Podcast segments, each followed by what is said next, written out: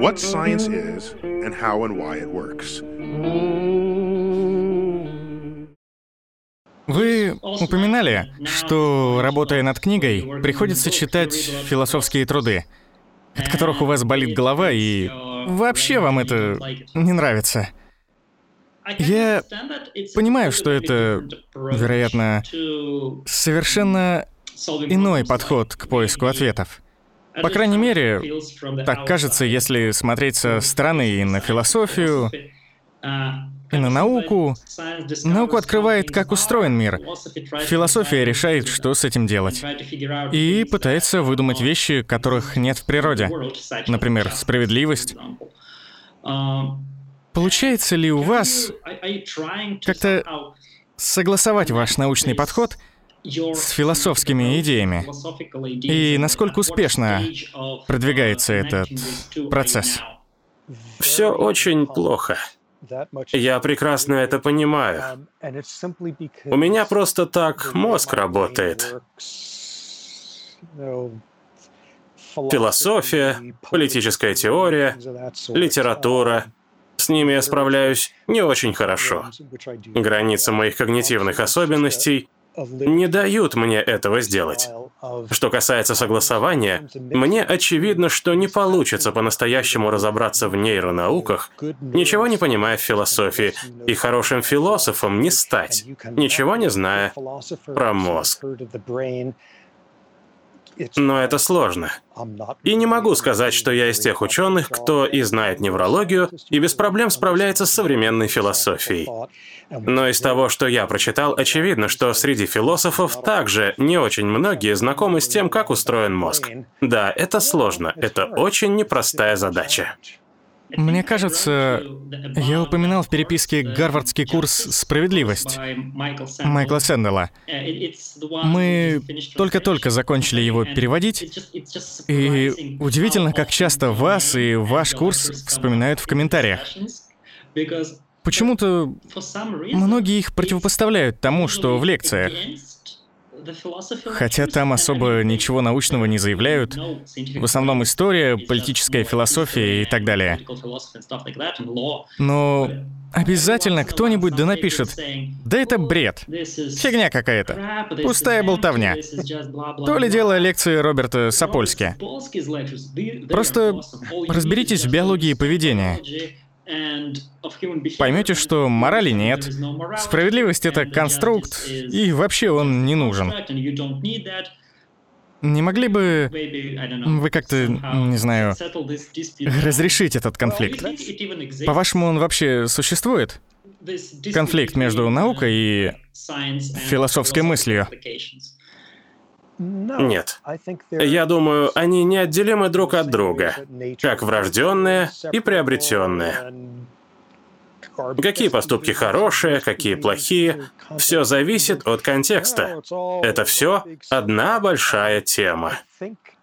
Я считаю, если задуматься всерьез, то окажется, что когда кто-то говорит «я нейробиолог» или «я философ», на самом деле они имеют в виду, что мой мозг так устроен, что мне проще подходить к проблеме вот с этой стороны. Заход с другой ничем не хуже, просто мне проще действовать так. Но стоит отметить, что в чем-то они правы. Я порой сижу и волосы рву на голове от того, что пишут философы. Например, взять Платона. Он и знать не мог, что при повреждении какой-то части мозга человек начинает вести себя асоциально. Или что прием лекарства от болезни Паркинсона с вероятностью 15% приведет к патологическому азарту, и вы проиграете все семейные сбережения что в состоянии депрессии, когда человек не может заставить себя встать с кровати, лекарство, которое блокирует обратный захват серотонина, способно вернуть вам смысл жизни. Платон физически не мог этого всего учесть, так что критиковать его и других деятелей прошлого не стоит. А вот кто меня выводит из себя, это современные мыслители. Я не всерьез, конечно, но уверен, что практически все их работы можно свести к трем предложениям. Итак, первое. Ух ты! Нейробиология совершает столько крутых открытий, сколько всего узнают и в бешеном темпе. Второе. Некоторые открытия заставляют нас пересмотреть наше представление о личности, контроле, ответственности и свободе воли. Третье. Да не, ничего не изменилось. Вот к этому и сводятся статьи. А вот вам выдуманное объяснение, почему нам не надо ничего пересматривать. Вот тут я сошлюсь на особенности нейробиологии, которых не существует.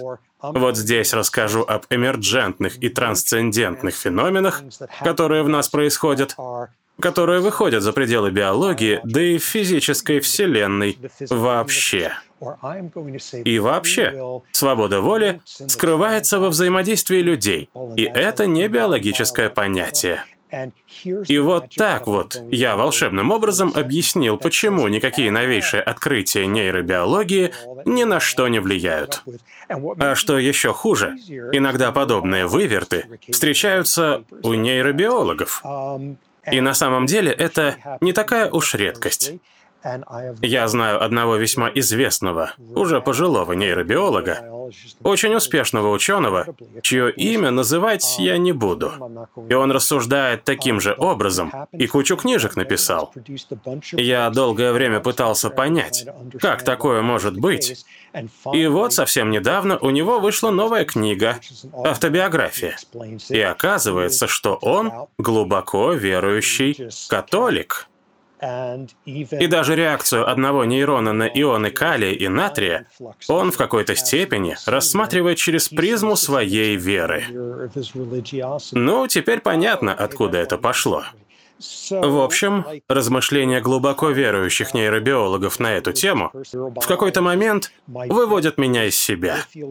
Похоже, что работы 99% современных философов тоже отлично справляются с этой задачей, потому что рано или поздно в большинстве из них я нахожу один и тот же вывод. Третий пункт, который гласит «Не, нейробиология в итоге ничего не меняет. И свобода воли у нас на самом деле есть.